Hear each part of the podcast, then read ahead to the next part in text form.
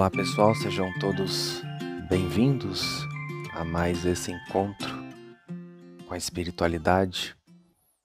Eu, vocês e a luz e as forças divinas que nos ajudam tanto, que nos instruem, nos mostram o caminho assertivo da evolução espiritual, nos auxiliam na melhora no aprimoramento do nosso ser, na lapidação das nossas capacidades, dos nossos potenciais. Afinal de contas, é para isso que a gente está aqui. Engana-se quem pensa que a gente está aqui para passar férias, que a gente está aqui para manifestar dinheiro, viver os sonhos, as realizações materiais. Claro que tudo isso está dentro de um pacote chamado experiência de vida. E é claro que esse pacote nos evolui. As vivências aqui nesse planeta, nessa capinha, nessa persona humana, é o que nos ajuda a evoluir. A gente está aqui para isso. E nessa experiência, sim, a gente manifesta sonhos, a gente se realiza, a gente também tira férias, também desfruta das coisas boas, se decepciona, sofre, perde, ganha. Por isso que é bom a gente enfatizar que é um pacote. Dentro desse pacote tem de tudo. Quem vem para a espiritualidade achando que vai só virar um co-criador deliberado e vai manifestar tudo o que quer e vai ter a vida perfeita, essa pessoa está iludida. Porque enquanto houver estímulo, necessidade de aprimoramento, de evolução, necessidade de sermos melhores como ser, enquanto houver em nós fraquezas, limitações, haverá sempre um desafio. Sempre uma situação para nos levar a um degrau mais elevado. E às vezes a gente também não quer crescer. Às vezes a gente tem certas limitações, ignorâncias, né? Outras vezes a gente tem resistências, simplesmente não quer nada com isso. Então, para a gente evoluir, precisa ser através do estímulo. A famosa frase ou vai pelo amor ou vai pela dor, eu substituo por ou vai pela consciência ou vai pelo estímulo. Você escolhe a forma como você quer evoluir, tá? Sempre a você foi dado o direito de escolha para decidir qual é o seu caminho e como você vai trilhar esse caminho. Se você gostar dessa palestra, dê o joinha, a curtida, compartilhe com seus amigos nas suas redes sociais. Se inscreva no canal se você ainda não for inscrito. Não se esqueça, de ativar as notificações conforme orientado abaixo, para que o YouTube sempre lembre você dos vídeos, sempre lembre você dos materiais novos que surgirem aqui. Informações sobre nós, nosso trabalho, tudo que fazemos, quem somos, tudo que podemos oferecer para te ajudar na sua caminhada espiritual, você encontra em nosso site. O link está abaixo. Tem e-mail, contato de WhatsApp, loja virtual com trabalhos, cursos, livros, guias, terapias, tudo, tudo. A Escola da Luz oferece todo tipo de material para te ajudar a evoluir, a ser uma pessoa melhor e melhorar a sua vida, claro, melhorar tudo. Não é simplesmente um setor, é melhorar tudo. Falando de Escola da Luz, a gente está iniciando um projeto que se chama Autoterapia. Eu nomeei assim mas na verdade é o teacher que está ajudando você. Às vezes você precisa, sabe, de uma ajuda para entender questões internas, liberar, trabalhar. Então eu usei o meu conhecimento metafísico e a minha habilidade terapêutica para criar materiais e dar a você as palavras que você não consegue se dar, conduzir você nos processos que você não está compreendendo te ajudando com os gatilhos, com as chaves, com os passos dentro da metafísica para trabalhar uma série de questões dentro de você. Por isso que eu chamei autoterapia. Eu te dou o material, eu te dou o áudio, o exercício, o processo e você vai fazendo com você. Você se torna o seu terapeuta através da minha ajuda uma vez que eu te ofereço as ferramentas e vou te conduzindo nos processos. Vamos trazer várias coisas dentro desse projeto, tá bom? Eu acho que o primeiro, não sei se já vai estar lançado no dia dessa palestra, mas será lançado nos dias seguintes se já não estiver liberado. Uma outra coisa linda também que está vindo para nós é o curso de formação profissional da mesa quântica.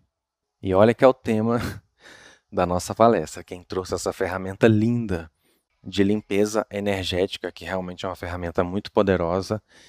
E nesse curso, a gente vai capacitar você a ser um profissional para você poder ajudar pessoas e prosperar ao mesmo tempo e junto com as instruções de como trabalhar com a mesa quântica para limpeza energética, a gente também vai te ensinar a fazer a mesa da prosperidade. Usar a mesma mecânica, o mesmo instrumento, a mesma ferramenta para ajudar o campo das pessoas no setor de prosperidade. Nos próximos dias também vai estar liberado para você desse curso de formação certificado direitinho, para você ter autorização, a nossa licença, para representar essa ferramenta fantástica do Mestre Jesus e poder ajudar pessoas e se ajudar também enquanto você ajuda pessoas. Porque trabalhar com a espiritualidade não só te enobrece no sentido energético espiritual, porque enquanto você serve, enquanto você ajuda, você também é curado, você também é ajudado, você também é transformado e junto com tudo isso, a prosperidade para te ajudar também nesse sentido. Porque um trabalhador da luz merece prosperar em todos os níveis. Falando de trabalhador da luz, esse é o nosso tema. Um grande, um dos maiores trabalhadores da luz, um grande servo na consciência cósmica infinita é o tema dessa palestra. É o meu tema favorito. Falar dele sempre foi muito especial para mim desde que eu me entendo por gente, desde os quatro anos de idade, eu comecei a aprender a falar. Eu queria entender mais desse homem, vamos colocar assim, homem, porque ele esteve aqui na figura de um homem fantástico, maravilhoso, e que tem tanto a nos ensinar, tem tanto a nos inspirar, que daqui a 100 anos ainda vamos estar falando dele, mil anos ainda vamos estar falando dele. Só que tem uma coisa triste no meio disso tudo. Apesar dele ter vindo há dois mil anos, mais ou menos, e nos ensinado tantas coisas, não só nos ensinar tantas coisas, mas ele trouxe a solução para tudo o que a gente vê acontecendo no mundo.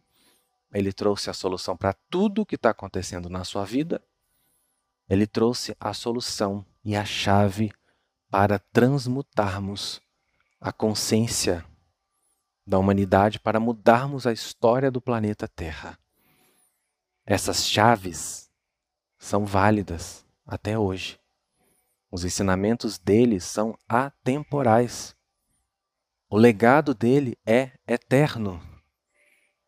Ele divide as eras do planeta em que ele atua, que ele visita.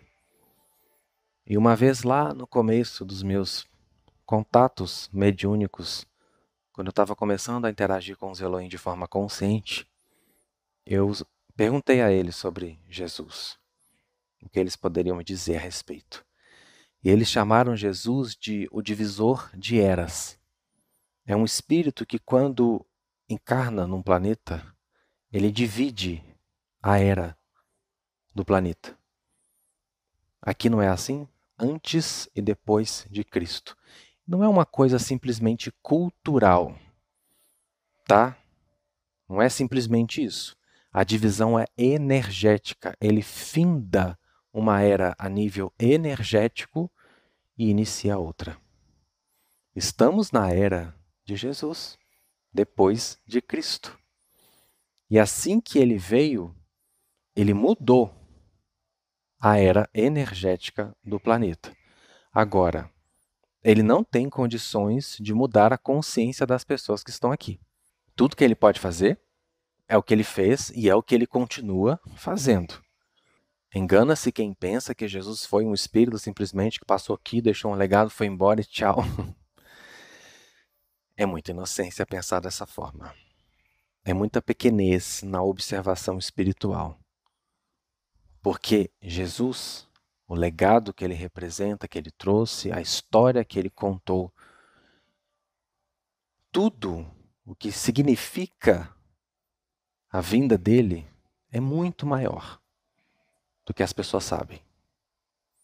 E esse Espírito esteve aqui, nos deu praticamente um manual de instruções sobre como viver de forma positiva, assertiva dentro das leis do universo, pegou tudo de mais complexo e que ainda é passado de uma maneira complexa, difícil de entender.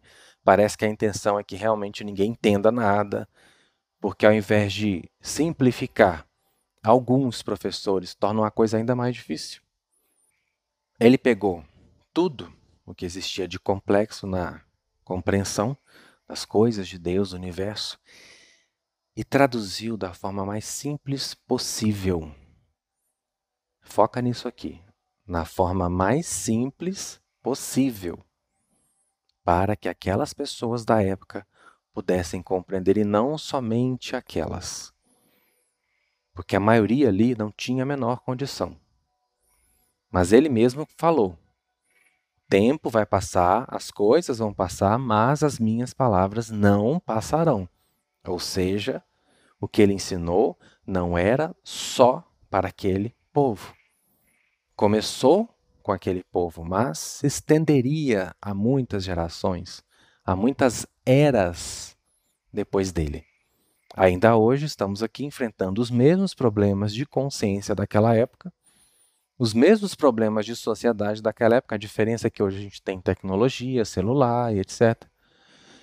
A diferença é que hoje eu posso estar aqui usando um microfone, gravando a minha voz para vocês ouvirem essa palestra em qualquer lugar do planeta, a qualquer horário do dia. Então não preciso mais subir no monte e ficar gritando como ele fazia para ser ouvido, porque não tinha microfone. Não tinha como gravar o que ele estava dizendo.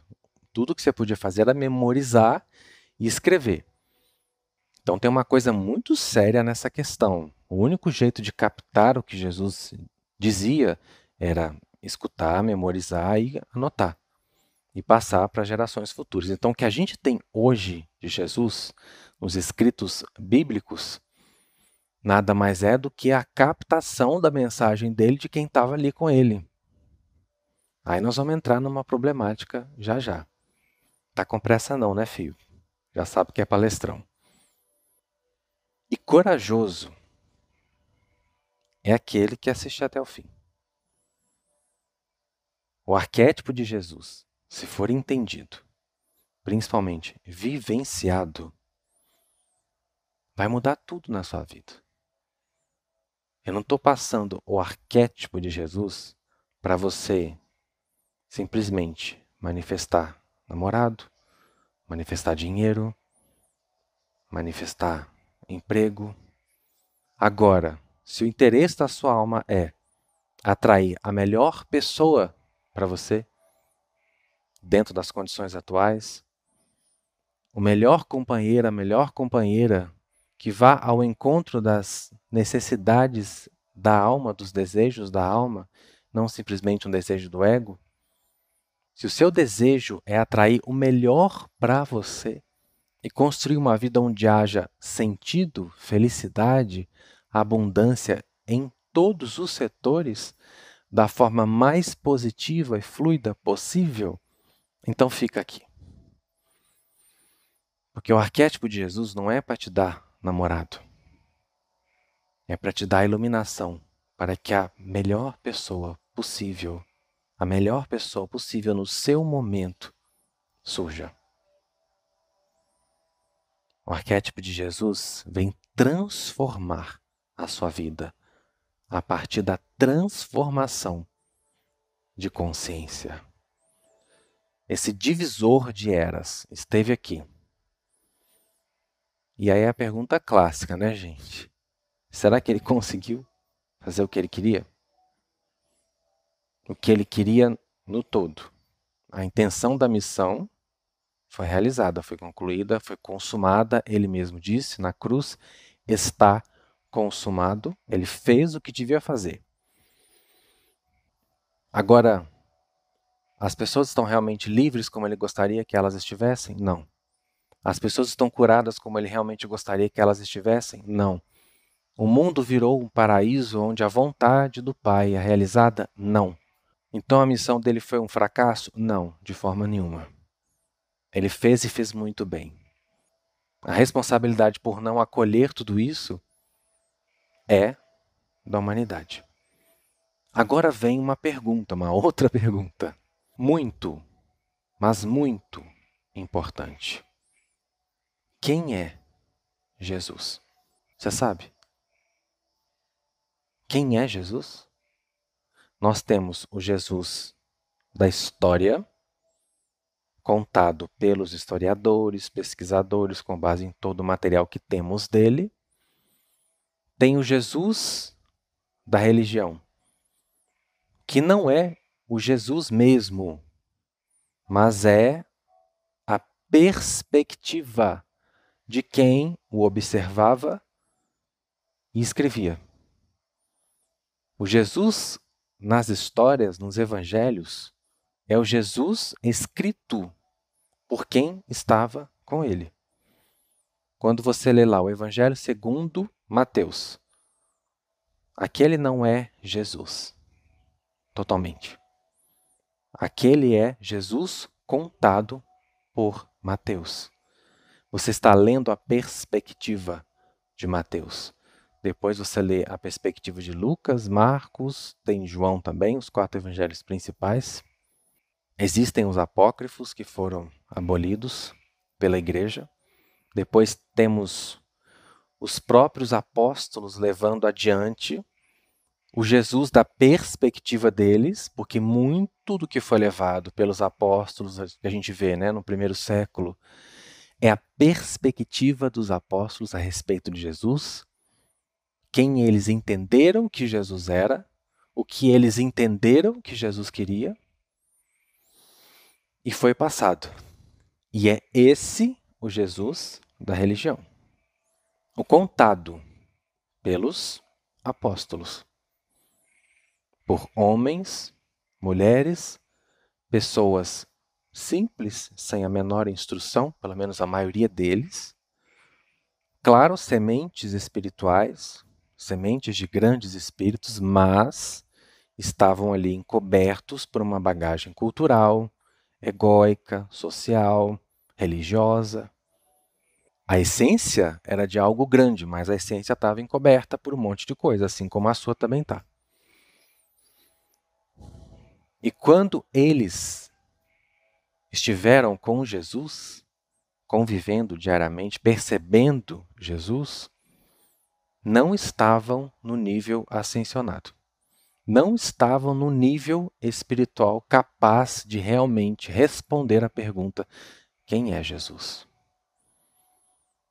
Eles estavam assistindo uma coisa acontecendo e escreviam conforme assistiam, conforme entendiam, conforme percebiam, e muitas vezes colocando, principalmente lá na, na, na igreja no primeiro século, as percepções deles próprios sobre o que ele disse, sobre o que ele queria, sobre o, o propósito dele.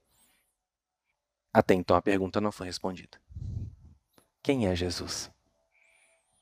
A igreja o colocou como Deus, o Criador do universo. Esteve aqui na forma de Jesus e ele é o próprio Pai. É assim que a, que a religião cristã enxerga Jesus. Temos o Jesus da fraternidade branca, chamado de Sananda. É apenas o um nome, tá, gente? Não faz diferença. Pode chamar de Sananda, de Jesus, de Cristo, de do que você quiser. É só um nome. O nome verdadeiro dele, a essência cósmica, você não vai achar em nenhuma dessas culturas por aí. Por mais que essas culturas tenham sido inspiradas por grandes forças, não tem. Então não se preocupe com a forma como você chama esse espírito. Eu, particularmente, gosto do nome Jesus. Você pode falar o mestre. Se você gosta de Sananda, como falam na espírita, chama de Sananda, não tem problema nenhum. Eu mesmo tenho materiais onde eu nomeio Sananda para que as pessoas desse grupo espiritual entendam de quem eu estou falando. Nesse meio espiritualista temos Jesus, Sananda, o mestre ascensionado, o instrutor do mundo, o que atuou sob a regência de Lord Maitreya, como se fala aí. Essa é a visão da espiritualidade de quem é Jesus. Alguns falam, não, ele é só um mestre ascensionado, ele é só um grande espírito, ele é só alguém que atuou aqui, que ajudou e tchau, foi um grande avatar e, e assim foi. Tem um legado maravilhoso, um grande mestre espiritual, mas sem muita reverência, sem muita coisa, né? Há outros já que colocam Jesus no trono celestial de governar todo o universo. Todas essas são perspectivas de quem é Jesus. O da Bíblia é a perspectiva de quem vivenciou a história na qual ele atuava como protagonista. A própria Maria, no Rosário de Maria, ela passou para mim muitas impressões que teve como mãe, muitas impressões que teve como serva, discípula, né? Muitas impressões que ela teve como missionária, impressões captadas pelos sentidos da alma, pelos sentidos de mulher, pelos sentidos de mãe, tem uma mistura de muita coisa, de muito sentimento ali. Ela passou percepções maravilhosas para a gente. E essas percepções estão lá no Rosário de Maria. Inclusive, tem na nossa loja virtual um curso espiritual, um guia espiritual fantástico. Vem com as canalizações, os relatos dela, as preces dela, os trabalhos que ela nos passa, e junto com 12 aulas minhas, para explicar tudo para você o que ela quis dizer, dentro da metafísica. Mas é uma perspectiva. E tem a perspectiva da fraternidade branca, de quem canaliza, de quem. É tudo uma perspectiva. O único jeito de você saber quem é Jesus é vendo-o face a face. Não tem outro jeito. Essa resposta, quem é Jesus, você não vai achar no livro, você não vai achar numa canalização.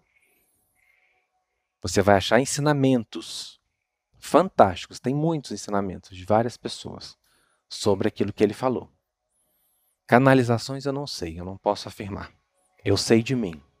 Eu sei do meu compromisso com ele, eu sei da minha ligação com ele, sei do que eu vivencio com ele, portanto, eu sei 100% da credibilidade daquilo que faço. Eu só posso falar de mim. Do outro, eu nada sei. A respeito do outro, eu só posso me guiar pelo que eu sinto, tá?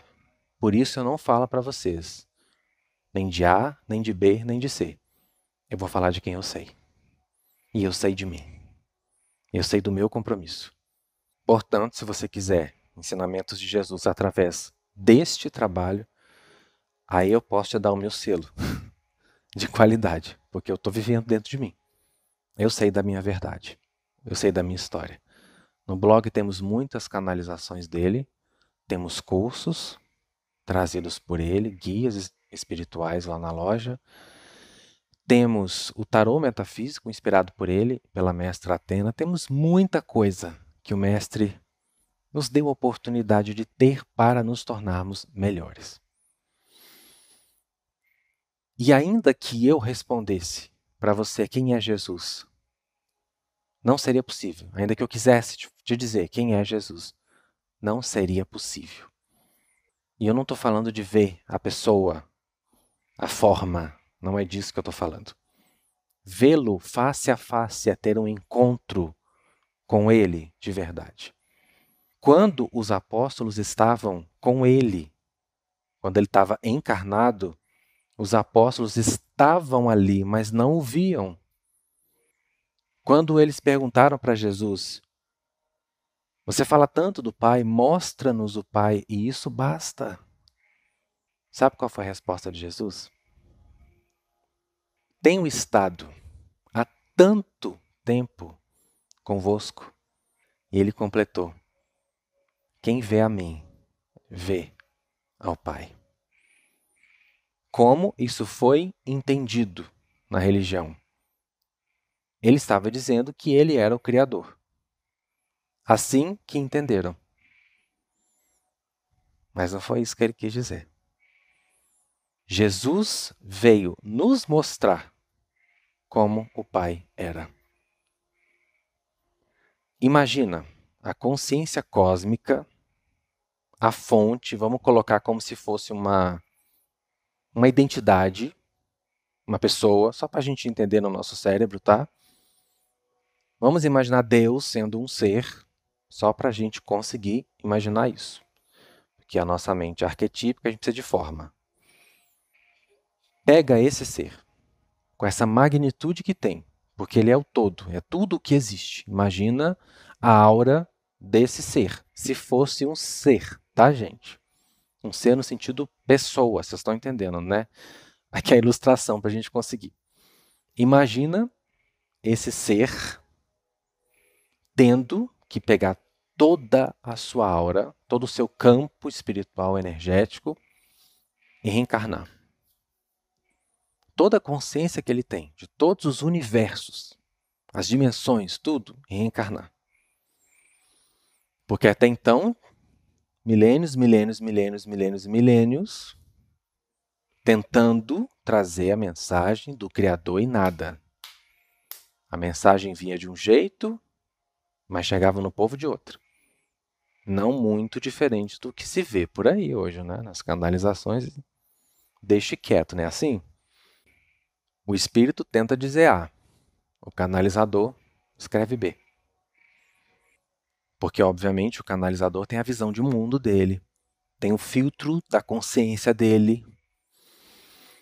E alguém, para trazer uma mensagem pura, tem que passar por um processo longo. E não acontece só nessa vida. Começa em outras, lá atrás. Vem preparando, preparando, preparando, preparando, preparando. Você acha que Jesus decidiu, ah, vou descer, vou fazer, e pumba, no outro ano ele estava lá. Não, ele decidiu muito tempo antes de estar fisicamente aqui.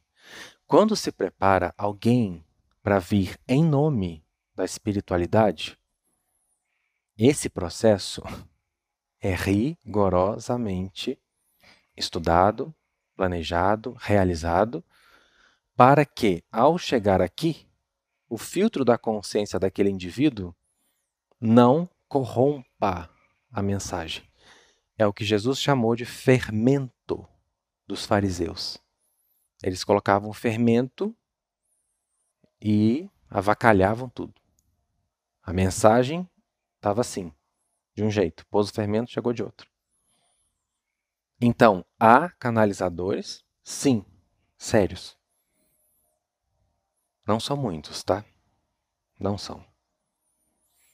E há um punhado, mas muito, muito, muito, pode pôr muito assim, fazer movimento de muito com a mão, de pessoas colocando fermento. O canalizador de verdade é uma coisa. Está na China.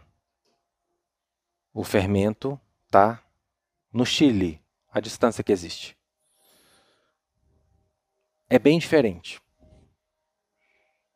É bem diferente uma coisa da outra. Mas você imagina dentro do que eu estava falando.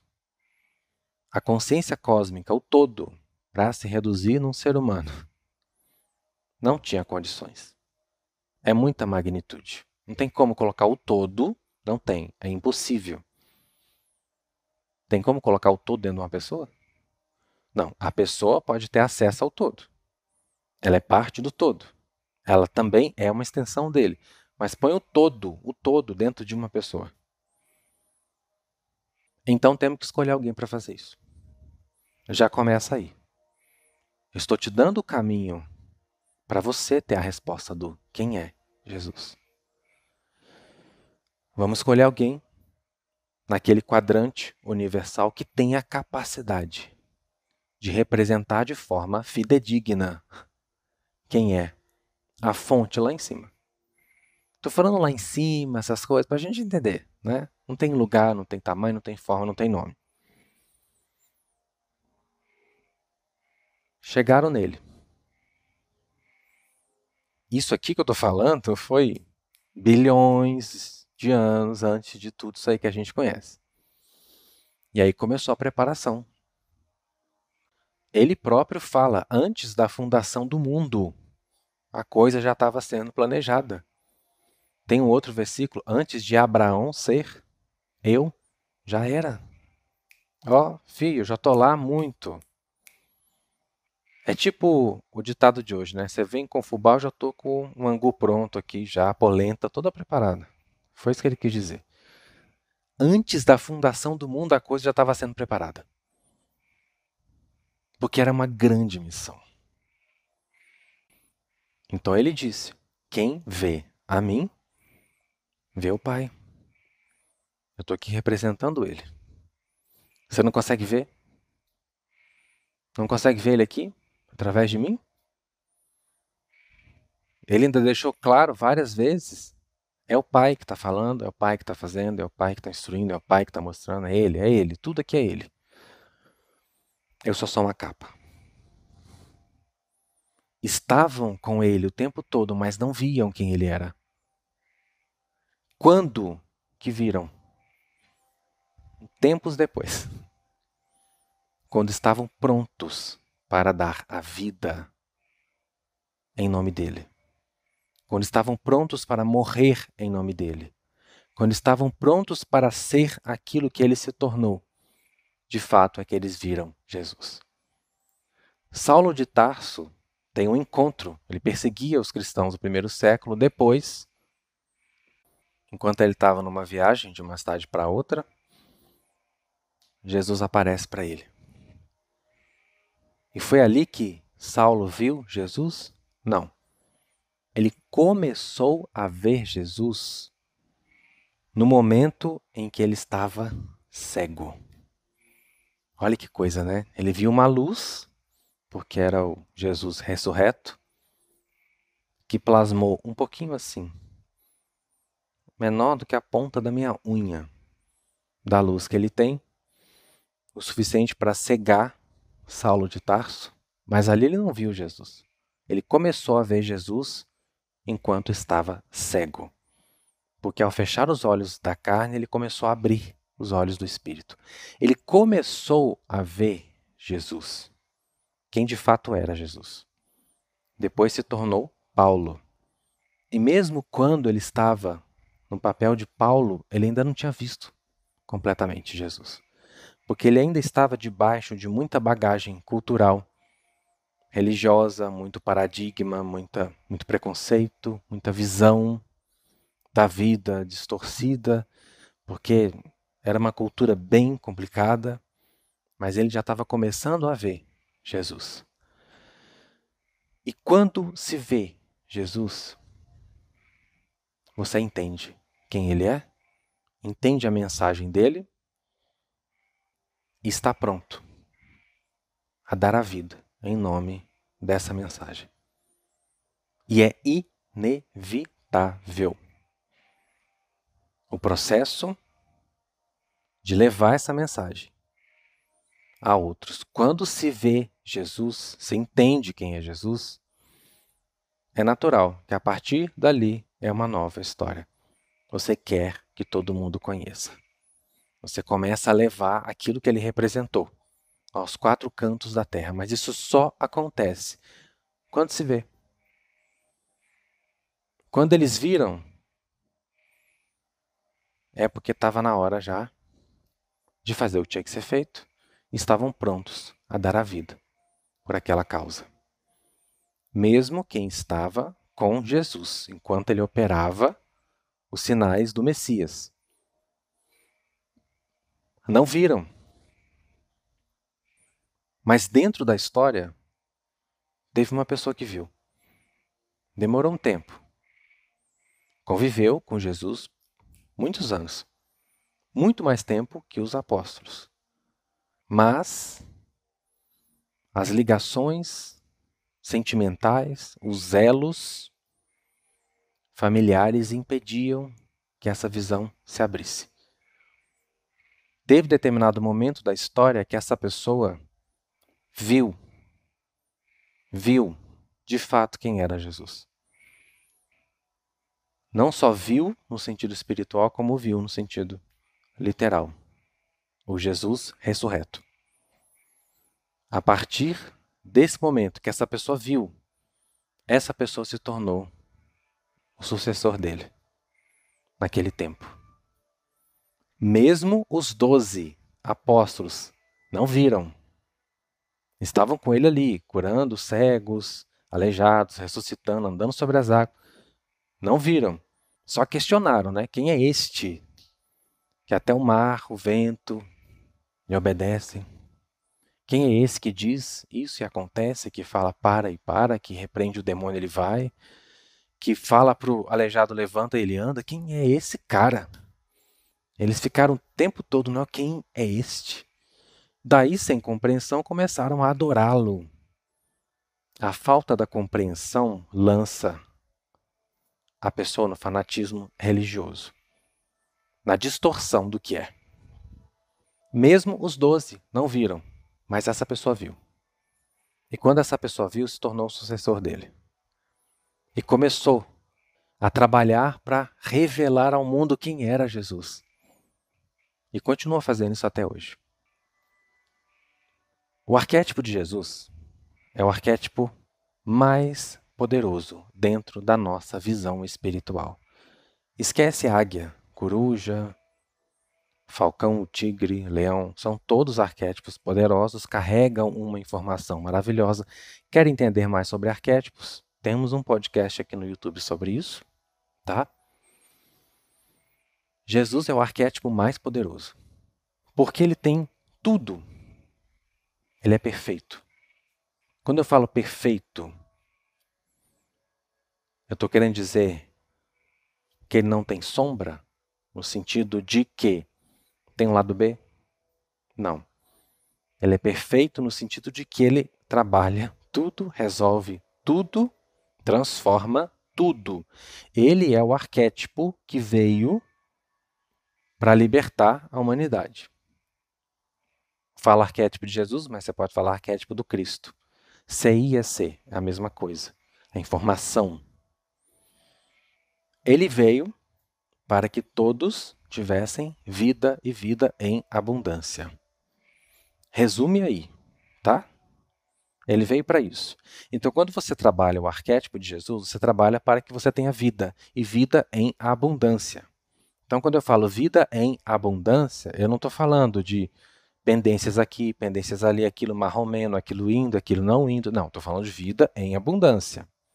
Eu estou falando de saúde, eu estou falando de prosperidade, eu estou falando de vida espiritual, eu estou falando de relacionamentos, eu estou falando de realização pessoal, eu estou falando de tudo indo bem. Vida é vida, é tudo em abundância. Eu vim para que tenham vida e vida em abundância. Esse é o efeito do arquétipo. É o trabalho que ele faz. Na prática, ele faz isso. Quando ele consegue ser absorvido pela consciência, ele promove vida e vida em abundância. Agora, o trabalho é ele ser absorvido. Porque o CIAC, o código do Cristo, é uma frequência. Essa frequência, inclusive, ela também é transferida na MT, o que a gente chama de MT da ascensão. A MT, gente, é magia da transformação. Transfere-se o CIAC do Cristo para o campo da pessoa. Todos os seres estão evoluindo para chegarem nesse nível. Um dia, talvez há trilhões de anos, as pessoas que a gente vê aí vão se tornar um Cristo. A MT nada mais é do que uma ferramenta que acelera o processo. O que leva esse tempão gigantesco leva um tempo muito menor, se a pessoa estiver disposta a evoluir. Se ela quiser o CISC da riqueza, acelera o processo da riqueza. Se ela quiser o CISC da saúde, acelera o processo da saúde. Do relacionamento amoroso, acelera tudo. A gente tem N depoimentos de pessoas que manifestaram prosperidade financeira, prosperidade espiritual, saúde, cura de doenças, doenças autoimunes, inclusive tem relatos até em animais, nesse caso, de que na atuação dentro do campo consegue se reverter até esses quadros. Temos depoimentos de pessoas que manifestaram ótimos relacionamentos. É aquilo que eu falei lá no início. Não é simplesmente manifestar alguém para estar tá ali. É manifestar de fato uma relação boa. Sabe, de uma pessoa que dá certo. Dá certo assim. Conexão de alma. Não a ideal do ego, mas a ideal para a alma. Aquela que vai somar. Porque a MT não atua só na superfície. Ela atua em tudo. Ela vai trabalhando os sete corpos da pessoa. Então tem um tempo, quero relacionamento amoroso. Onde é que eu estou em relação a relacionamento amoroso? Então a MT vai acelerando a sua caminhada até chegar lá. Sozinho, você ia levar X tempo. Com a MT, é como se você pegasse uma bicicleta e dependendo de como você permite que ela atua, você pega uma moto. E dependendo de como você permite que ela atue, você pega um jato. Entende? Se você permite, você vai na velocidade que você dá conta de ir. Mas a potência dela vai em qualquer velocidade. Você só aguenta ir na bicicleta, então é assim que a gente vai. Você só aguenta ir na moto, então é assim que a gente vai. Agora, se você aguenta ir no jato supersônico, é assim que a gente vai. E se a pessoa quer ascensão, a frequência do Cristo, que é a essência do arquétipo, é transferida para a pessoa. É exigido na MT que a pessoa tenha pelo menos um ano de tratamento frequente com a MT tradicional, porque a MT já vai iluminar a pessoa sobremaneira. Ainda que ela trate para prosperidade, ela vai iluminar mesmo assim. Porque não tem como. Você botar a luz num lugar e a luz não fazer o que ela tem que fazer. O que, a luz faz? Iluminar. Se você coloca uma lâmpada num quarto escuro, o que a lâmpada vai fazer? Vai clarear, vai trazer luz. É para isso que ela serve. Não tem como você colocar MT ainda que seja para manifestar um emprego e não levar luz para aquela pessoa. Não tem como. A consciência do indivíduo não é mais a mesma depois que recebe a MT. Expande, mas só expande para o bem. Porque a frequência trabalhada nesse, tra nesse trabalho, nessa ferramenta, é puramente positiva. Amor incondicional, alegria, libido, positividade, tudo que vem de Deus. Então, o que vem de Deus é só o bem. A menos que você tenha um conceito complicado sobre Deus. Aí, tudo, tudo certo, né? Depois de um ano de tratamento, a pessoa nos procura manifestando o desejo, quero iniciar na ascensão. Daí ela vai responder um questionário para ela estar ciente do que é que significa iniciar um processo de ascensão. Tá? Aí tem um livro, Caminho da Ascensão, que eu escrevi em 2021. É necessário que a pessoa leia esse livro, que é fantástico, tá, gente? Para entender o que, que é ascensão. Temos vídeos aqui também falando sobre isso. Essa palestra também está falando disso. A pessoa aceitou, inicia o tratamento. Vinícius, vou ascensionar na primeira? Não. Não, nunca. Jamais, de forma alguma, isso vai acontecer. Porque nem precisa dizer porquê, né? Mas vou dizer. Em que nível nós estamos em relação a um ascensionado? Tem uma caminhada aí, tá? Lembra, ela vai acelerar. Vai acelerar o processo. Mas isso vai depender da distância sua em relação a ser um ascensionado. O meu processo com a ascensão começou em 2016. Em 2015, eu recebi inspiração da MT, comecei a entender o que, que era a MT. Eles começaram a preparar o meu campo para que eu conseguisse transferir essa frequência. Só que em 2016, movido por uma situação bastante desafiadora na minha vida, eles próprios me propuseram, porque eles já haviam falado sobre a ascensão, a diferença da frequência da ascensão para a frequência, as frequências tradicionais. Eles próprios propuseram: vamos resolver essa situação aí, desafiadora na nossa vida? Vamos colocar ascensão?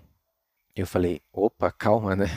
Pera, eu só quero resolver isso aqui, ainda estava resistindo em algumas coisas. Mas por fim eu aceitei. Vamos logo trabalhar a ascensão, vamos ver o que, que acontece. Coloquei a frequência da ascensão. Em menos de 30 dias, aquela situação que me desafiava foi totalmente dissolvida, pulverizada, desapareceu da minha experiência. Porque colocou luz, elevou sobremaneira o campo. Não era nem de longe a frequência que tinha antes. Começou a trabalhar a frequência do Cristo. Aquilo que me desafiava desapareceu, assim, ó, sumiu. Começou uma jornada na minha vida completamente diferente. E foi somente graças a começar o trabalho da ascensão que meu campo se tornou capaz de trabalhar na função que hoje eu trabalho com a MT nas pessoas.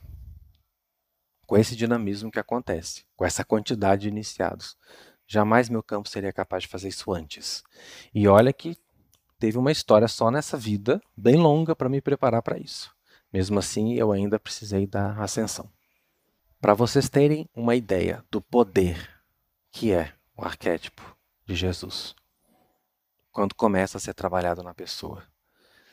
E talvez um dia eu traga um vídeo, não sei, uma palestra contando a minha experiência com a Emita da Ascensão, porque eu nem sei se eu vou poder falar muito a respeito disso, porque aconteceram coisas que desafiam tudo. É de arrepiar os cabelos mesmo, tá? Por isso que eu não sei se eu posso trazer o que, que, come que começou a acontecer comigo depois da ascensão. Mas o principal, o mais importante, é esse trabalho com a magia da transformação para o qual eu fui predestinado, para o qual fui preparado antes mesmo de assumir esse corpo. Tem toda uma história dentro disso, gente. Esse arquétipo é poderosíssimo. E você não precisa tratar com a MT da ascensão para entrar na frequência do arquétipo, não, tá? Eu estou te mostrando as possibilidades dentro dos trabalhos energéticos que existem aí. Características do arquétipo: poder ilimitado. Já interessa. Poder ilimitado. O que, que um Cristo pode fazer? Tudo. Tudo. Não tem limite. Claro que o Cristo não vai invalidar ou violar o livre-arbítrio de outra pessoa. Se existe alguma coisa impossível, é isso é uma lei estabelecida pela centelha, pela fonte divina em todos. Ninguém pode violar o direito de escolha de ninguém. Então, o Cristo não pode obrigar outra pessoa a fazer o que ele quer. Até porque, quando se é Cristo, você vibra no amor incondicional. Se você está vibrando no amor incondicional, você não tem o menor interesse de manipular ninguém. De querer alguém para você alguma coisa simplesmente para satisfazer interesses pessoais. Você não tem mais o ego não unificado, já resolveu isso. O Cristo faz esse processo, unifica ego ao todo, a centelha divina. Se torna um só. Já somos em essência, mas não em intenção, não em escolhas, não em pensamentos, não em atitudes. O arquétipo de Jesus unifica as duas partes. Uma vez que você está totalmente unificado, você é uma ponte livre para a essência de Deus. Você literalmente se transforma em Deus. Você vira Deus na matéria. Você é parte dele. Mas ele só expressa em você aquilo que a sua consciência permite e que as suas escolhas permitem. A consciência do Cristo permite a manifestação de 100% dentro da capacidade daquele corpo, tá? Que tem essa estrutura biológica também, ela tem leis dentro da estrutura do corpo, existe o 100% de capacidade aberta para o poder fluir. Poder ilimitado, sabedoria divina. Lembra na história de Jesus? Ele respondia tudo, ele entendia tudo, ele conhecia até os pensamentos, as intenções. Ele captava como uma super antena tudo que acontecia em volta dele, uma mediunidade extraordinária, que é outra coisa que abre já que você está aberto ao Criador, você se abre também a tudo que vem dele. Sabedoria. em sua mais alta performance, como diriam os coaches da vida. Sabedoria pura, conhecimento, inteligência emocional, tudo. Raio dourado pipocando ali. Amor incondicional. A capacidade de amar incondicionalmente o outro ser. Não significa que eu vou querer ser amiguinho do fulano, são coisas diferentes, tá? Não significa que eu vou querer todo mundo como minha familhinha para andar comigo. Não, gente, vamos separar as coisas. Amar incondicionalmente é não impor condições. E o desafio de amar incondicionalmente não é o desconhecido.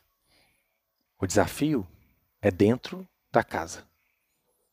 Porque é ali que rolam expectativas, que rolam cobranças, que rolam um monte de coisa, conveniências. O desafio é ali. E o desafio começa com você mesmo. Será que você consegue se amar incondicionalmente? Só quando você conseguir isso é que você vai estar pronto para amar outra pessoa dessa forma. Senão, não tem. Equilíbrio perfeito entre yin e yang. Lembra das duas palestras anteriores? Aqui esse problema está resolvido, viu? Totalmente resolvido. Lembra que eu falei que o equilíbrio do yin e do yang estava na chama dourada? Sabedoria e iluminação. Agora eu vou falar de uma forma mais clara ainda para vocês. Como é que eu sei que está equilibrado? Eles têm cargas, né? O yin e o yang. Fica assim, flutuando na energia. O que, que é essa chama dourada? Uma vez os Elohim me mostraram uma espécie de mandala que a gente vai criar para vocês. Para vocês se iluminarem e absorverem informação desse símbolo, tá? O símbolo é mais ou menos assim. Não vou falar, não vou dizer detalhes, porque pode ter gente maldosa que vai pegar isso e vai criar e falar que a pessoa que inventou, que canalizou, que recebeu. Mas a estrutura dessa forma, porque a questão aqui, pessoal, não é quem fez, não é o nome, não é o, o status, não é nada disso.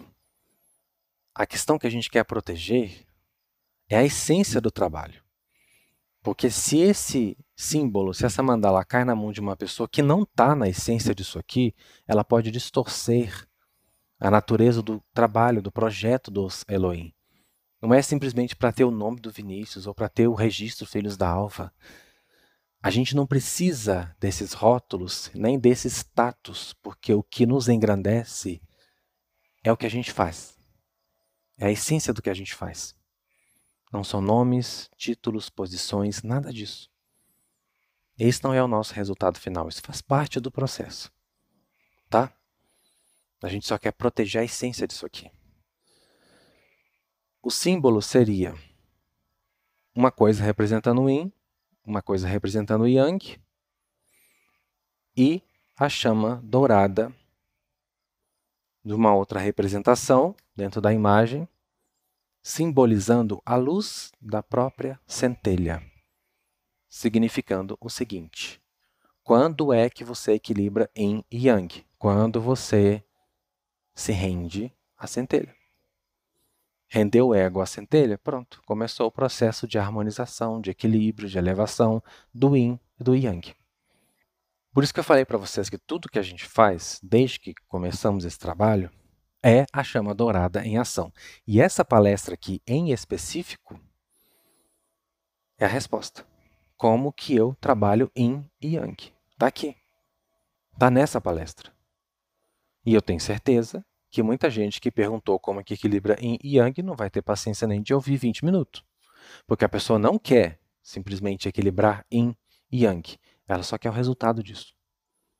Mas não tem como tapear o universo, não tem como resultado sem ter o processo. Não tem como você desfrutar de uma casa sem edificar a casa. Não tem como pular etapas, tá? A consciência para expandir tem que ter o processo. A natureza tem seu processo. E o processo é igual a trabalho. Se você tiver algum problema com essa palavra, estudar e trabalhar é a mesma coisa, porque é o exercício das suas faculdades em prol de expandir, expandir, expandir, ampliar, se desenvolver. Isso dá trabalho. Se a pessoa tiver algum problema com a palavra trabalho, ela já quebra tudo. quebra a bicicleta da coisa, porque nada se consegue no universo sem trabalho. Nem Deus consegue alguma coisa sem trabalhar. Aliás, ele é o que mais trabalha para manter tudo funcionando e para crescer mais ainda. É um grande empreendedor, né? Portanto, a resposta dessa unificação está em render o ego à centelha.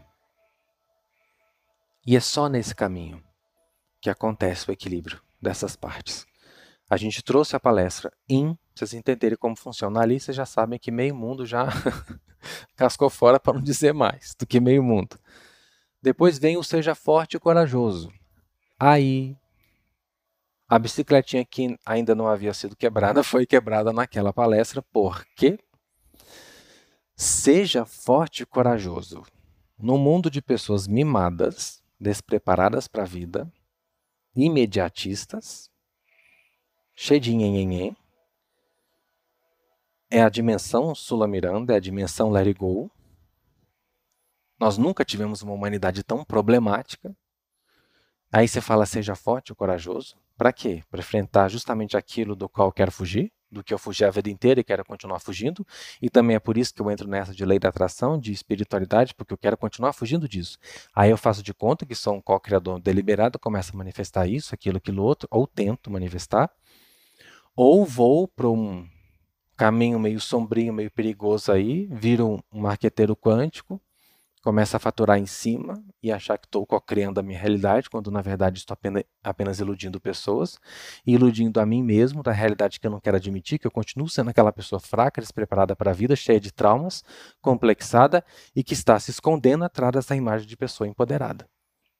De pessoa rica, bem-sucedida, famosa, etc e tal, mas lá atrás é aquela casquinha de ovo, ainda é sobre aquela pessoa, lá atrás, que não se resolveu.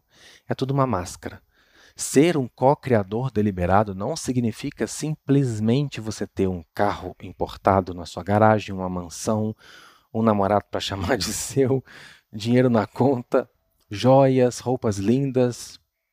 Isso não é ser co-criador deliberado. Põe isso na sua cabeça. Porque os negativos conseguem fazer isso. Os negativos têm o poder desse mundo. Lá na quarta dimensão, vocês acham que é o quê? Que é tudo válido suicida? Que é tudo feio, desorganizado, sujo, frio, fedorento? Que as dimensões lá da quarta esfera é tudo assim? É igual é aqui. Para os menos favorecidos é assim. É uma coisa horrível. Se aqui já é feio, que não precisa fazer muita força para ver. Anda um quilômetro. Você começa a ver Aliás, gente, vamos falar a verdade, isso aqui já é umbral, tá? Você não precisa desencarnar para ver umbral, não. Aqui é umbral. Aqui onde você mora é umbral. Em qualquer lugar do planeta é umbral. Não importa se você esteja no lixão ou se você está lá na Califórnia, em Los Angeles, Beverly Hills, é umbral. Só que assim como aqui, lá também tem setores, tá? Tem mais de 70 níveis lá. E tem um desses níveis que eu já trafeguei fora do corpo. Compara-se aos bairros mais luxuosos que você pode imaginar dessa dimensão. Você anda assim, parece que você está numa colônia. São mansões maravilhosas, são estruturas construídas com uma arquitetura estupenda. Eu estive na fachada de uma mansão que, se você olha, você acha que é uma mansão de um condomínio, sabe? Daqueles lá de, de Los Angeles mesmo. Ou seja, lá de onde for. Eu cheguei assim na, na fachada, tinha um jardim e tinha uma fonte. Essas fontes de jardim, né? Era uma fonte que estava revestida por pastilhas de vidro, tipo piscina que a gente vê aqui, ou pelo menos o material se parecia, com mosaicos de vidro, assim, aquelas pastilhas azuis, azul, assim, tipo da cor do céu, mas brilhava tanto. Era uma fonte que na verdade ao mesmo tempo era uma piscina de pastilhas azuis, uma coisa lindíssima num jardim maravilhoso, todo assim arrumado, com um paisagismo fantástico. E tinha a entrada da mansão, e eu ainda fui, ainda entrei, assim, uma sala. É, não é nem sala, né? Hall de entrada, já não é mais sala. É um negócio assim maravilhoso, como o povo fala, um pé direito lá em cima e aquela escadaria, aquela coisa chique, aquela coisa fina com pH. E sabe de quem era essa casa? Não é de um mestre ascensionado não, tá? Era de um negativo. De um dos líderes de setores lá. De um dos, entre aspas, tá? Poderosos lá do umbral. Aquela casa era dele. Eu fiz esse silêncio para ver se a sua ficha cai. Porque a gente associa ouro, bens materiais a pessoas muito espiritualizadas. Isso que eu estou falando aqui, gente, é muito forte, tá? Aquela mansão maravilhosa, com aquela fonte magnífica, era de um dos líderes do umbral. Então não pense você que você vai ver uma pessoa dizendo, falando sobre espiritualidade, falando sobre, sobre cocriação deliberada, exibindo seus bens materiais, que isso significa que ela seja uma pessoa da luz, não. Porque os que mais gostam de acumular riquezas, bens para si, acumular no, na vida deles, são os negativos. O que, que Jesus disse? Não ajuntem tesouros na terra. Ele está falando para você não ter um carro bom? Ele está falando para você não ter uma casa boa? Ele está falando para você não ter um dinheiro legal no banco? Não. Ele só está dizendo para você não ser escravo disso. Porque aquele que é maior é o que mais serve. Presta atenção no perfil dos grandes mestres que passaram por esse mundo. E me traga um que viveu a sua vida para acumular riqueza. Me fala de um. Você pode me trazer um próspero, mas você vai ver também que esse próspero usou os seus recursos para ajudar os irmãos. Me fala de um grande espírito, de um grande avatar, de um grande mestre que veio para cá para usar a sua vida para acumular riqueza. Não, me fala de um que veio aqui para isso. Me fala de um grande espírito que veio aqui para ficar simplesmente ensinando as pessoas como manifestar dinheiro. Me fala de um que ficou exibindo seus bens materiais, engrandecendo sua missão de vida em cima de ouro, prata, joias, carros, mansões e conquistas e troféus, etc. Quem que a gente vê fazendo isso? As pessoas da Matrix. Os líderes políticos, os artistas, porque faz parte do jogo da Matrix, porque isso seduz as pessoas, né? Para que elas acreditem e para que elas invistam, porque no final das contas é a base da pirâmide que está dando a sustentação para esse eixo lá de cima menor se manter nessa riqueza toda, nessa ostentação toda. É o seu like que dá isso. É o seu investimento que põe essa pessoa lá para se exibir cada vez mais e para diminuir todo o resto e iludir todo o resto, dizendo que eles vão ter a mesma coisa, mas não vão. Não dessa forma, só se pode ter prosperidade, felicidade, harmonia, alegria, nisso aqui que a gente está falando. E é só quando isso for realmente entendido que esse mundo vai mudar. Porque riqueza espiritual não é isso que você está vendo aí. Esses perfis de pessoas que se dizem da luz e que dizem que estão aqui para ensinar você a manifestar tudo isso, sendo que a maior riqueza não é você ter, é você ser. Aquele que é da luz está levando você para o caminho de ser, não de ter. Ter é consequência de ser. Ser não é consequência de ter. A consequência de ter antes de ser é só ter, ter, ter, ter, ter, ter, ter. Nunca vai chegar no ser, porque fere a ordem das coisas. Nesse caso, a ordem dos fatores altera sim o produto. Se você aprende o ser primeiro, o ter é consequência. Se você vai para o ter primeiro, não necessariamente você vai chegar no ser. Você pode chegar depois de muita pancada. Tem que quebrar todo aquele castelo de ilusão para você perceber que nada daquilo era real, que era tudo mentira. As coisas não te promovem felicidade. Elas te dão conforto. Felicidade é outra coisa, completamente diferente. Quem que você vê acumulando ouro, prata, bens materiais e fazendo disso o seu cartão de visita, o seu marketing pessoal para atrair pessoas? Quem você vê? Jesus? Buda? Gandhi? Me fala um. Agora, vamos pegar o lado podre. Os políticos corruptos, o que, que eles mais têm? Joias, mansões, carros importados, luxo, ostentação. Novamente, não estou dizendo para você não buscar uma vida confortável. O reino de Deus também traz tudo isso para você. É maravilhoso você ter uma vida próspera e você ser bem-sucedido no que você faz. Agora, sucesso, prosperidade é muito diferente de ostentação. E é muito diferente também de usar isso para se promover como um ente espiritualista de autoridade.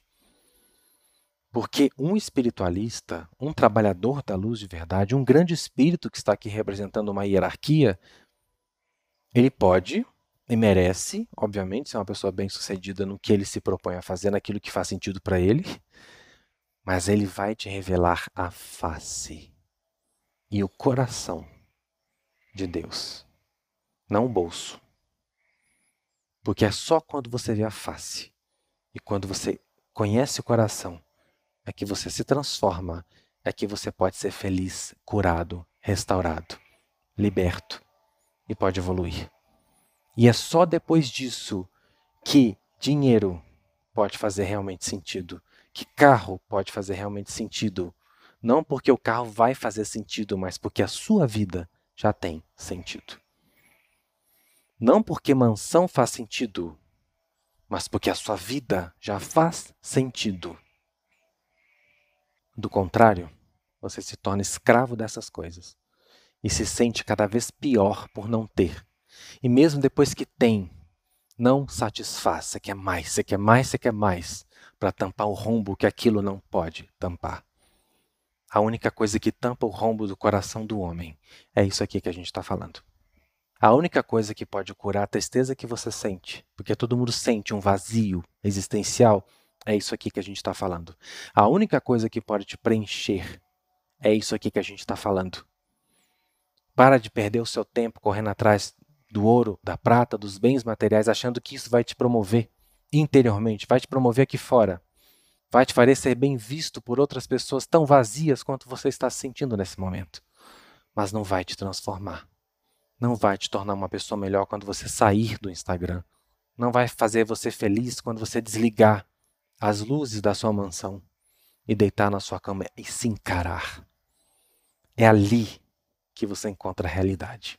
E quando você se alicerça nisso aqui, não importa se você está numa mansão, não importa se você está no iate, não importa se você está num barracãozinho, não importa se nem casa você tem própria. Mas onde quer que você deite a sua cabeça, você deita em paz. Você deita feliz, porque de fato você encontrou a melhor parte. E quando você encontra a melhor parte, você encontra tudo. Tudo. Esse é o caminho. E é só isso que te transforma. Só que a gente vê personas aí. Por trás, eu já vi mediunicamente. Claro que eu não vou dar o nome, tá? Eu já vi algumas dessas pessoas que se colocam aí como, né? O que elas são por trás? Pessoas cheias de conflitos, uma baixa autoestima, absurda absurdamente baixa, cheias de medos, de orgulho, de traumas, pessoas extremamente mal resolvidas que precisam ser alguma coisa para os outros para se sentirem um pouco melhores com elas mesmas. Elas precisam estar naquela posição de sucesso para se validar como seres humanos, para dizer para si mesmas que elas fizeram alguma coisa que valeu a pena aquele espetáculo, para muitos que estão lá, é só para ter aprovação, para dizer que valeram a pena como pessoas. Ainda é sobre feridas passadas mal resolvidas. Ainda é sobre conflitos, depressão, baixa valia pessoal. Ainda é tudo aquilo empurrando a pessoa numa busca frenética por ter cada vez mais, para ver se em algum momento ela consegue encontrar o ser através do ter. Elas se alimentam da aprovação dos outros, do status, do sucesso, da fama, do dinheiro, da projeção nas redes, porque elas são carentes do verdadeiro sentido. Jesus disse que ele era o caminho, a verdade e a vida. O caminho qual é? Evolução espiritual. É só esse caminho que existe. Ele é o caminho até quem? Até a fonte, até Deus. Ninguém chega ao Pai se não for por Ele. Não é pelo homem Jesus. Daí vamos de novo para aquilo. Entenderam tudo errado. Como o homem pode ser um caminho? Não, o caminho é o Cristo. É uma energia. Um homem não pode te levar a um espírito. Mas a energia pode, porque tudo é energia. Nenhum homem pode te levar até Deus nesse sentido literal da coisa. A verdade. O que é a verdade, minha gente? Eu tenho a verdade absoluta? Não. Um outro aí tem? Também não. Quem é que tem a verdade absoluta? O absoluto. Quem é o absoluto? O Criador. Só ele tem a verdade absoluta. Para nós, ela se traduz como sendo o conhecimento das leis do absoluto. Você quer saber qual é a verdade? começa aprendendo a partir das leis do absoluto. As leis da vida, as leis do universo, como que a vida funciona, como que as coisas funcionam. Não, não vai se guiando por livrinho, não. Livros podem ser fontes fabulosas de conhecimento, mas são inspirações. E você vai pegar essas inspirações e colocar na prática para ver se funciona. Comprova. A vida está aí. Ó. A vida é o próprio livro aberto da verdade absoluta. E vida Caminho, verdade e vida. A vida é a energia. A energia de tudo, a existência, a consciência que permeia tudo que existe. O Cristo traz essa essência do caminho, da verdade e da vida. Você, aceitando sua evolução espiritual, buscando o conhecimento das leis do universo e abraçando essa energia, a consciência, a existência, a expansão da energia da vida em você, você está no caminho até Deus. Dentro da fraternidade, temos os sete raios, que estão embutidos na essência do arquétipo: paz, compaixão, transmutação, poder, sabedoria, amor e cura, que é o raio verde. Aliás, eu vou finalizar essa palestra trazendo para vocês dentro de cada um dos raios, ensinamentos de Jesus, mostrando que ele vivenciou todos e que ele passou para nós a essência de todos esses raios, que são os sete principais. Agora vamos lá. Os passos para vestir o arquétipo de Jesus. Você entendeu tudo que eu falei? Fez sentido? Ressoou? Esquentou aí? Igual esquentou aqui? E tá até frio, mas mesmo assim esquentou? Sentiu essa coisa, essa energia maravilhosa? Você quer vestir o Cristo? Então vamos lá. O que é que eu preciso fazer, Vinícius, para vestir o Cristo? Eu faço uma meditação, ou eu faço o quê? Um mantra, eu faço uma oração, eu simplesmente digo Cristo, eis-me aqui e tal. Tá, tudo isso pode ser um passo. Mas o principal não é nem a MT. O principal não é nem a MT. Aliás, a MT só vai fazer o trabalho dela se isso aqui for feito. O principal é essa frasezinha, pequitita da vida, mas grande o significado. Deixe tudo e me siga. É só isso. Tchau, até domingo que vem. Esse é o caminho. Não tem outro. Deixe tudo e me siga. Vinícius, preciso o quê? Largar meu emprego e sair perambulando que nem um monge no meio do nada? Não, gente, as pessoas que fazem isso, elas entenderam tudo errado. Não é para fugir. Onde é que foi dito que é para fugir? Onde é que foi dito que é para se isolar? Onde que ele falou para a gente se esconder do mundo? Não, pelo contrário. Ele falou para a gente ser a luz do mundo. Para a gente aparecer. Para a gente fazer a coisa acontecer. Para a gente ir no meio dos lobos e pregar o evangelho. Ide e pregai o meu evangelho. Ele não falou ide e fugi. ide e ficai escondidos de tudo lá no meio do nada. Quem acha que deixar tudo para seguir o mestre é isso, é porque não entendeu bolhufas de nada. Deixar é dentro. Não tem um ditado que fala assim, que se aplica a várias coisas. Ah, você pode tirar a pessoa da roça, mas nunca pode tirar a roça da pessoa. Eu já estou vivendo isso, tá? Porque está dentro. A essência está lá. A pessoa pode ir para a cidade grande, mas ela vai continuar em essência sendo da roça. Está na essência, está lá dentro. Não adianta você deixar sua esposa, você deixar sua casa, você deixar seu trabalho, seus filhos, ir embora e sumir para o meio do mato se você não deixou aqui dentro. Para ficar ainda mais claro, dentro de uma visão quântica, deixe tudo e me siga significa solte tudo. Solta tudo. Não é tudo. Tudo, tá? Não é pedido que você solte só 10% das suas ambições. É soltar tudo. Porque ele falou: quem amar pai, mãe, esposa, filho, bens mais do que a mim, não é digno de mim. Não veste o arquétipo de Jesus. Impossível. Tem que inverter a prioridade. Primeiro vem ser como ele é. Depois vem o resto. Eu não vou ter que deixar literalmente ninguém. Eu não vou largar meu emprego, eu não vou deixar o meu carro estacionado na estrada e deixar ele lá, estragando.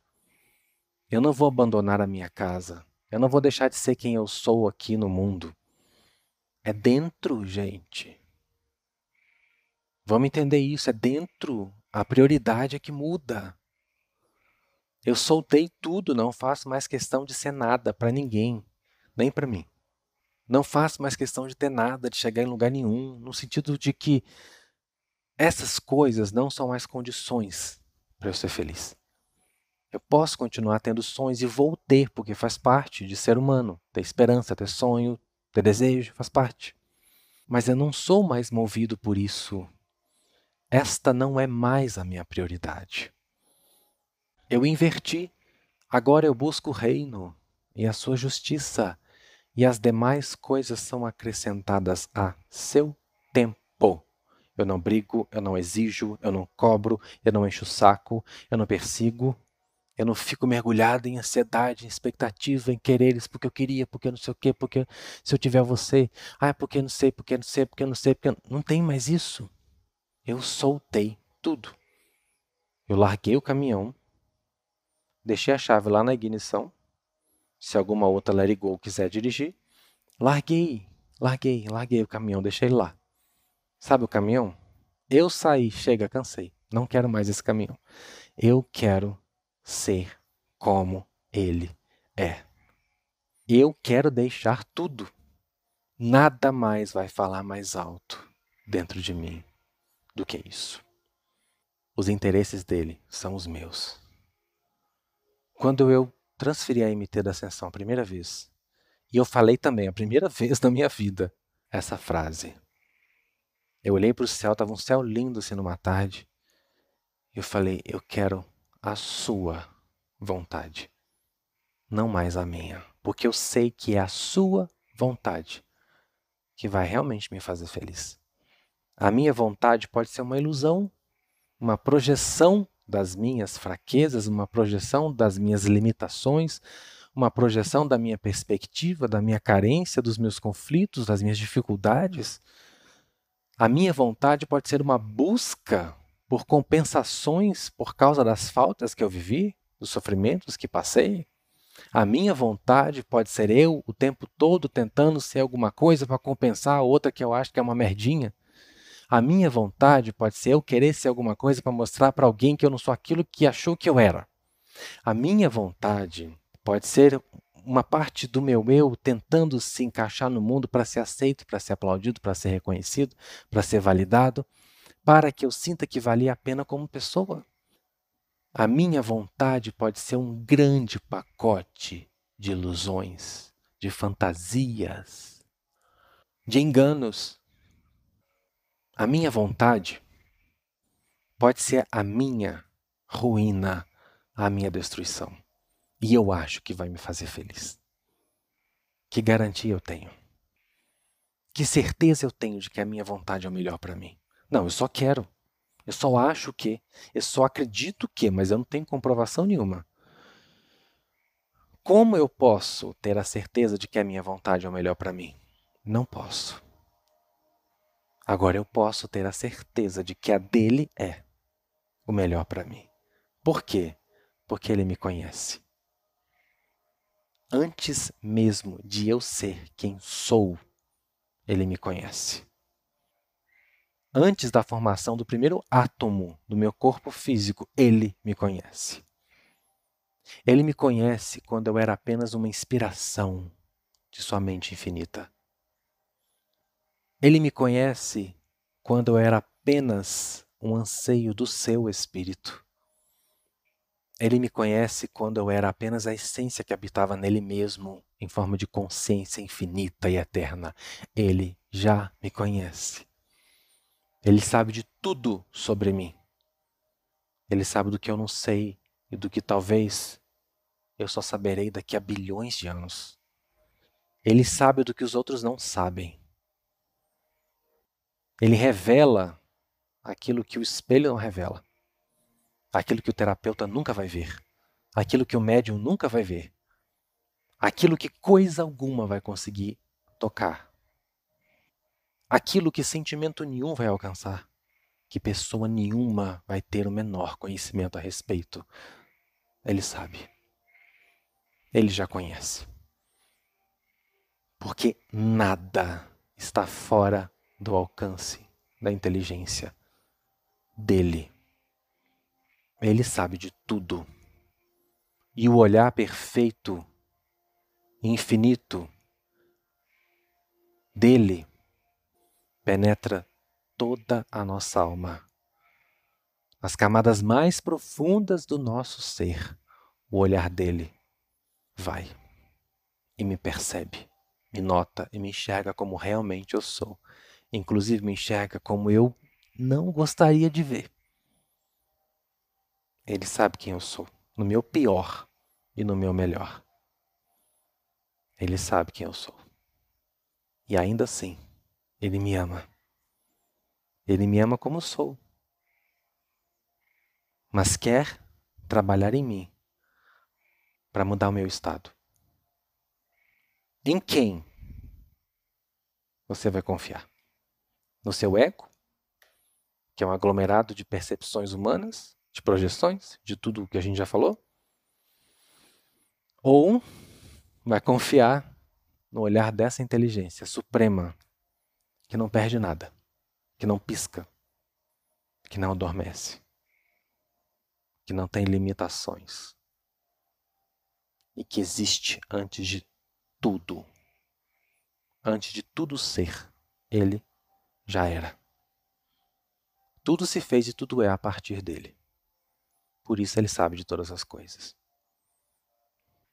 Agora, se a sua prioridade for isso aqui que você está vendo aí, você não está pronto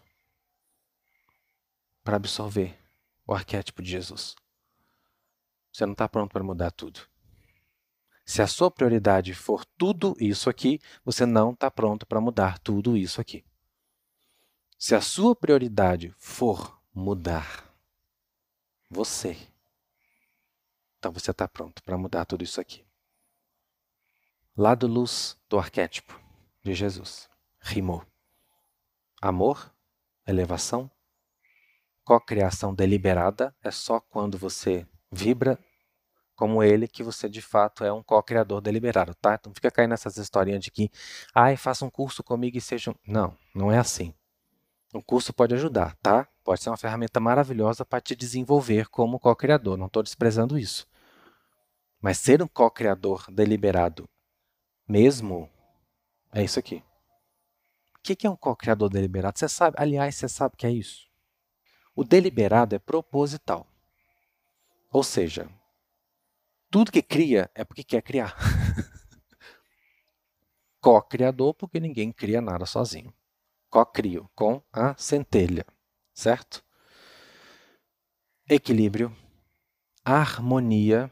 Equilíbrio já é uma coisa. Você viu que eu passei logo pelo equilíbrio, né? Nem parei no equilíbrio para falar, porque equilíbrio é uma coisa que a gente sabe que nós não temos muito, né?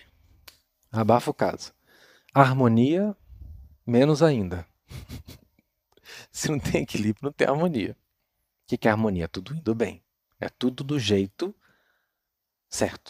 O que é o jeito certo? Fluxo. Fluindo nessa energia. A harmonia é isso. Estou em paz com todas as minhas partes, resolvido com todas as minhas partes, resolvido com a vida. Não estou brigando com nada dentro de mim e nem com nada fora de mim. Estou vivendo em harmonia. Entra-se na frequência do reino. Simples assim, resumindo é isso. Então, tudo é acrescentado. Sabe aquilo que você brigou a vida inteira para ter? Sabe aquilo que você sofre entrando, saindo e faz isso e faz aquilo e se esforça, se esforça, mas só sofre e não chega lá? Pois é. Isso vem quando você solta. Não estou falando que é exatamente isso aí que você fica encucado, que pode ser ilusão da sua cabeça. Mas o melhor para você vem quando você solta. Mas não é só soltar, gente, e sair por aí pulando junto com as florzinhas do campo, achando. Não, gente, não é isso. Soltar não é isso. Tem gente que acha que soltar é se let it go, é soltar e ficar lá vendo a novela. Não, gente. Soltar é só tirar a prioridade e focar em outra coisa. E por aquilo é trabalhar. Fazer tudo o que você pode por aquilo. Isso é soltar. Você não está ansioso, você não está preso, você não está condicionado. Você soltou. Mas está fazendo o que você pode. Está trabalhando, está construindo. Aliás, você só trabalha, você só constrói, você só realmente faz a coisa acontecer quando você solta. Quando você não solta, você não faz nada. Você fica preso na ansiedade. Não faz nada. Nem aqui no mundo físico e nem na energia. Não faz nada.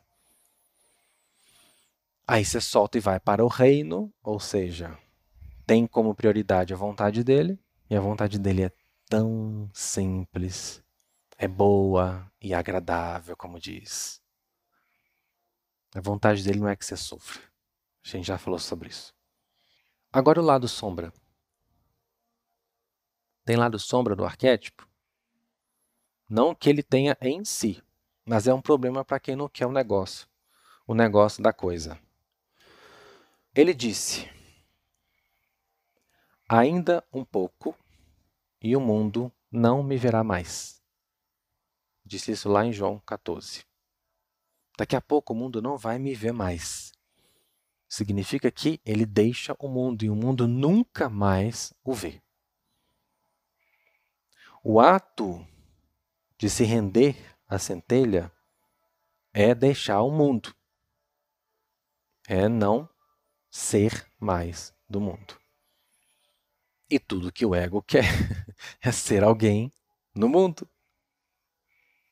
É tudo que o ego quer. Lembra que eu falei da prioridade?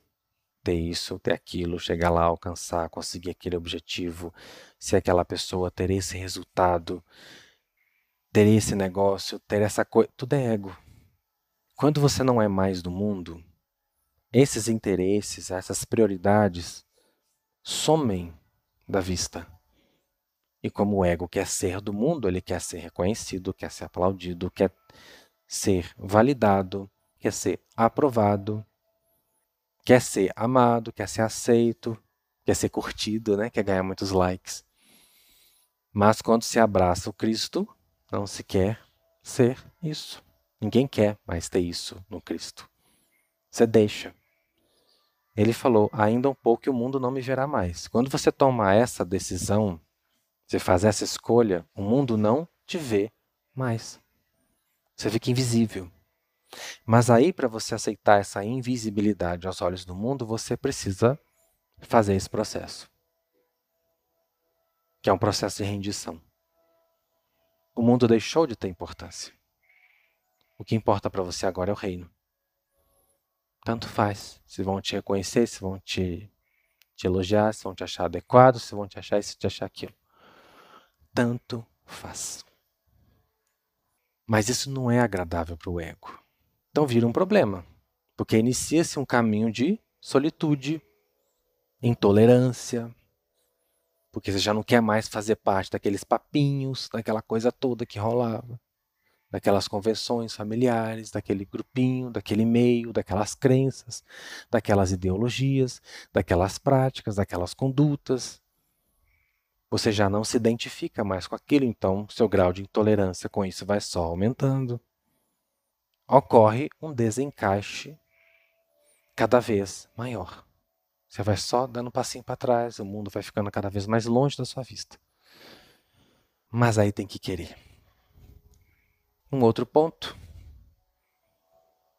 Fala-se nas Escrituras que ele tomou a chave da mão do diabo, as chaves. Isso tem um, uma explicação muito mais profunda do que isso, tá? Eu estou trazendo para você aqui a explicação mais superficial que representa esse diabo, representa o nosso ego, com todas as nossas ilusões, com todos os quereres humanos as seduções e a coisa toda, e as forças negativas também. Tomar a chave significa ter autoridade, trazer o poder de volta para você, ter o poder sobre seu ego e ter o poder sobre as forças do mal, no sentido de que elas é que não têm mais poder sobre você. A chave está na sua mão, só você abre a porta. Então, tomar as chaves da mão do diabo nesse sentido traz esse significado, tá? Ter autoridade sobre si e estar totalmente protegido das forças negativas. Porque quem é que alcança o campo de um ascensionado? Cristo sendo o arquétipo da unificação é o único modo de nos conectarmos 100% a Deus. Portanto, se você quer se conectar 100% com Deus, esse é o único caminho. Agora, para a gente finalizar, os versículos onde Jesus traz o significado ali na prática dos sete raios. Primeiro versículo, raio azul, se encontra em Mateus 16, 19 é um dos versículos que eu acho mais lindos de todos. Tudo é possível ao que crê. Crer é a fé, é a chave, é a espada do poder divino. Tudo é possível àquele que crê. É o raio azul. Num ascensionado, em alguém que está realmente, que incorporou o Cristo, que consegue vibrar nessa frequência, vive isso aqui. Não tem medo, não tem dúvida, não tem incerteza. Na fé, que é a fé do grão de mostarda, você solta tudo, tá? Você diz ao monte: erga-te e lança-te ao mar, e assim é feito. Não é no tempo, no tempo da cabeça, é no tempo da vida, mas é feito. É aquela fé que você determina e acontece, e é qualquer coisa. Quem vibra no arquétipo de Jesus tem uma fé que pode qualquer coisa. Segundo, deixo-vos a paz. A minha paz vos dou. Não a dou como o mundo a dá. Não se perturbe o vosso coração, nem tenham medo. Esse versículo está em João 14, 27 e nos traz uma compreensão do raio branco que é o raio que vibra na paz, um dos atributos fortes. Paz é isso aqui, ó. Não tema, não tenha medo. Confie. Só tem paz quem confia, porque só quem confia descansa na certeza do bem. Essa é a verdadeira paz, que nada, nada te abala. Você pode até sentir uma coisa emocional ali no começo, mas logo você volta para a certeza. Em outro ponto do raio branco, bem-aventurados os puros de coração, pois verão a Deus. Versículo de Mateus 5, 8. Os puros é o raio da paz e da pureza. Os puros de coração veem a Deus. Aí a gente entendeu o que eu quis dizer aqui. Os puros de coração sabem quem é Jesus. Terceiro raio. Conhecereis a verdade e ela vos libertará. Estamos falando do raio dourado. Esse versículo está em João 8:32. A verdade, o conhecimento das leis. O raio dourado da iluminação e da sabedoria. Outro versículo que também fala da essência do raio dourado. Vós sois a luz do mundo. Não se pode esconder uma cidade edificada sobre um monte, nem se acende a candeia e se coloca debaixo do alqueire, mas no velador, e dá luz a todos que estão na casa.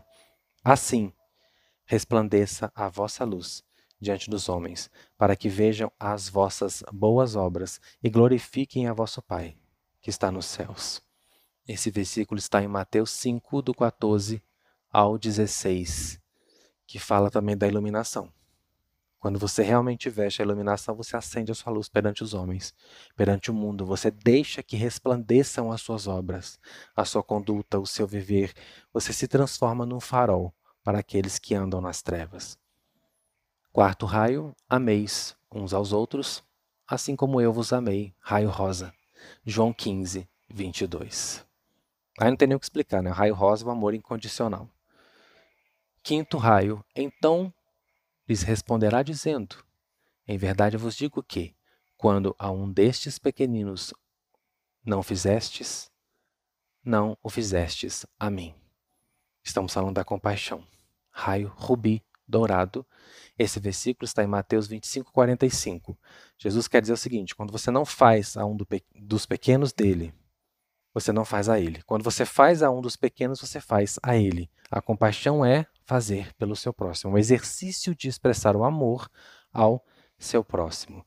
Esse é o raio da compaixão. Sexto raio, Mateus 11, 5. Digam a ele que os cegos veem, os coxos andam, os leprosos são curados, os surdos ouvem, os mortos são ressuscitados e os pobres recebem o evangelho. Aqui a gente está falando do raio verde. A cura de tudo, não é só cura de doença, não é cura de tudo, cura da alma, cura do, da consciência, cura da vida. Raio verde é cura, equilíbrio, harmonia, verdade, cura completa, restauração completa. E há outro versículo que fala do raio verde, que é: Mas aquele que beber da água que eu lhe der, nunca mais terá sede. Porque a água que eu lhe der se fará nele uma fonte de água que salta para a vida eterna. João 4, 14.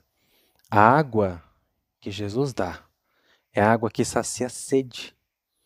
Essa água não é essa água H2O. É aquela que preenche a sua alma. Também fala do raio verde, da cura de todo o seu ser, do preenchimento de todo o seu ser. Sétimo raio. Vós já estáis limpos pela palavra que vos tenho falado. João 15, 3. O raio da transmutação transforma tudo em você, limpa tudo, transmuta o mal em bem, as trevas em luz. Ele está falando do raio da transmutação aqui. Outro versículo: Ouvistes que foi dito: Amarás o teu próximo e odiarás o teu inimigo. Eu, porém, vos digo: Amai a vossos inimigos, bendizei os que vos maldizem Fazei bem aos que vos odeiam e orai pelos que vos maltratam e vos perseguem, para que sejais filhos do vosso Pai que está nos céus. Mateus 5, 43, 44.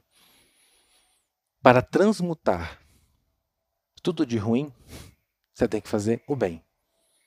Responda o mal com o bem. Responda uma situação difícil na vida, com gratidão, com alegria, aprenda a desenvolver isso. Faz o que tem que ser feito, não seja alienado, não. Mas aprenda a não reagir. Aprenda a agir no bem. Quando você faz isso, você inicia um processo de transmutação de tudo em você. Ele estava falando aqui do raio violeta, que transmuta tudo em luz. Tudo isso está dentro do arquétipo de Jesus.